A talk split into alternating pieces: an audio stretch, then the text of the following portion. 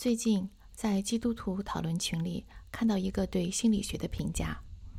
有的人说心理学敌对圣经的世界观，它的创始人弗洛伊德反对基督教。作为一名学科，心理学的预设前提是进化论，没有上帝，人是从猴子进化来的。心理学和基督教水火不能相容，也就是说，基督徒不应该去学心理学。也不应该去迎合这个越来越往个人主义发展的文化去学习心理辅导。那么这种说法到底对不对呢？欢迎来到变奏曲频道，普遍真理，多样传播。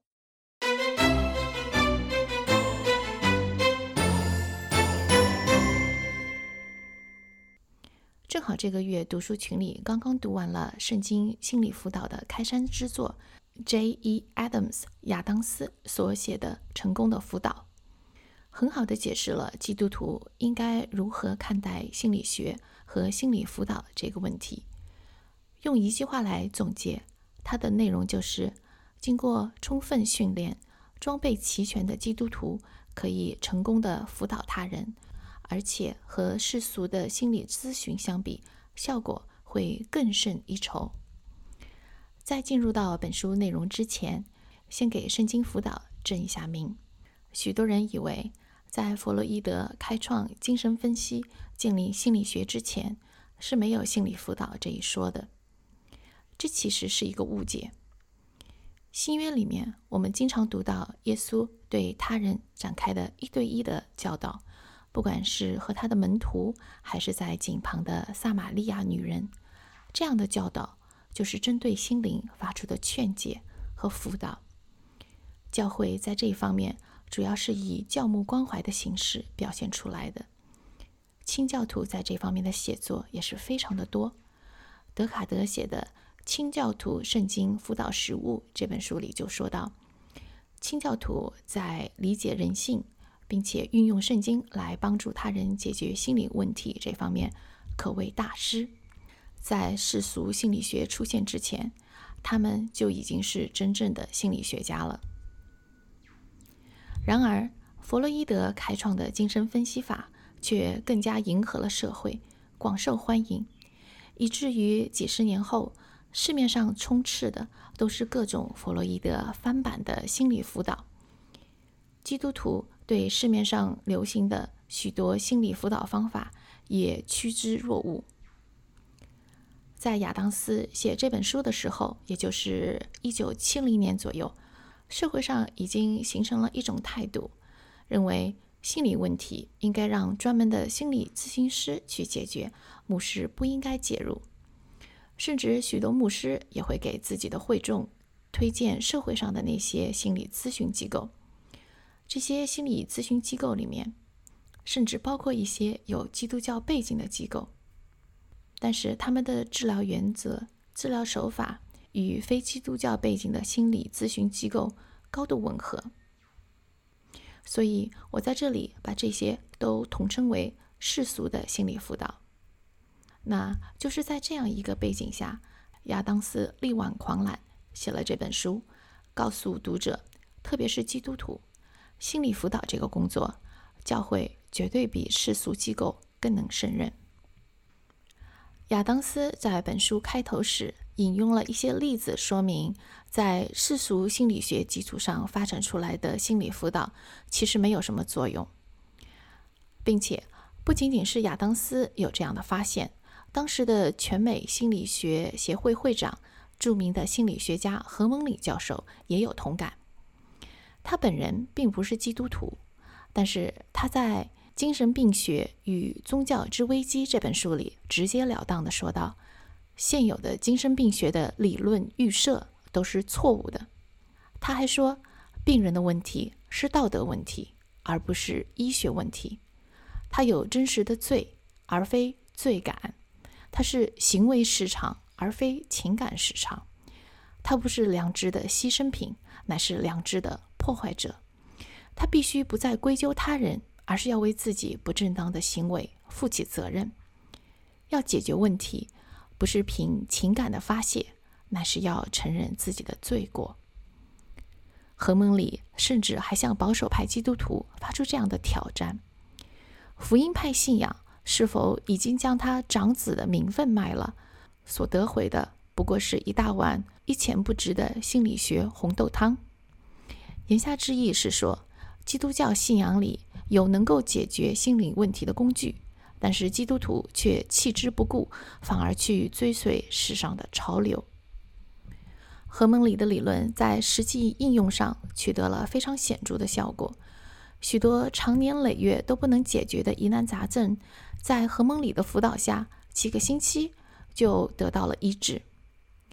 亚当斯的圣经辅导借鉴了何蒙里的一些方法，但是与他之间依然有很大的区别。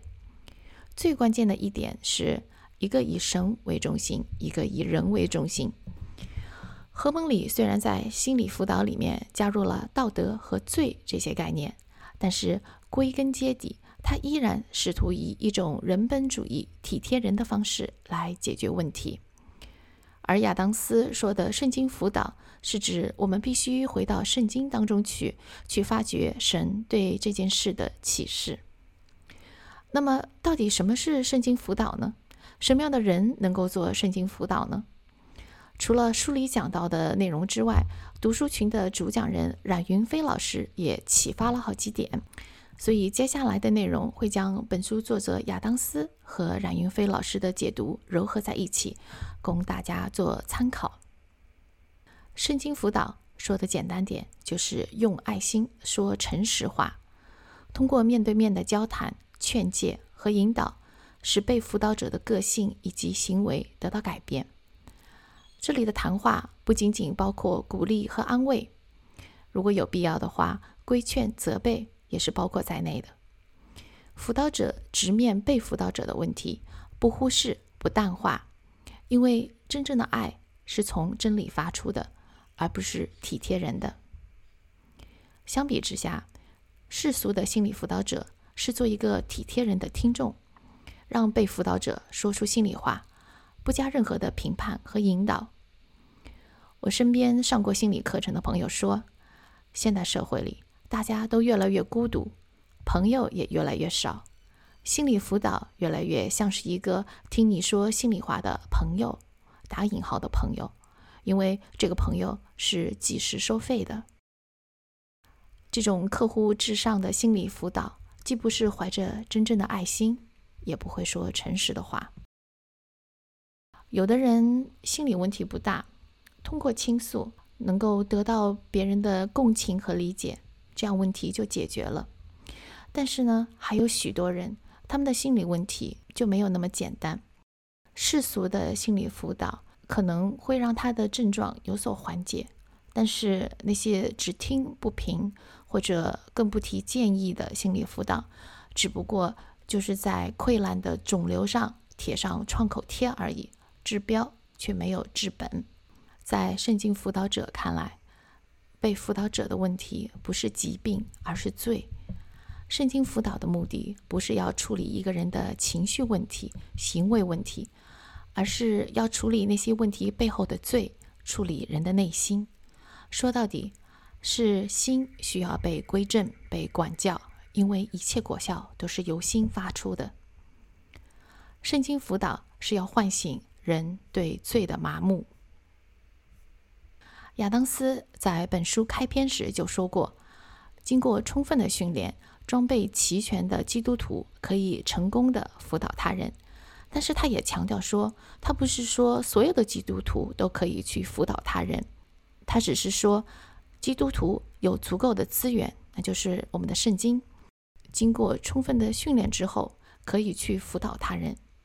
亚当斯提到，圣经辅导失败的主要原因之一。是辅导者过于同情被辅导者的辩解，有许多时候被辅导者涕泪交加，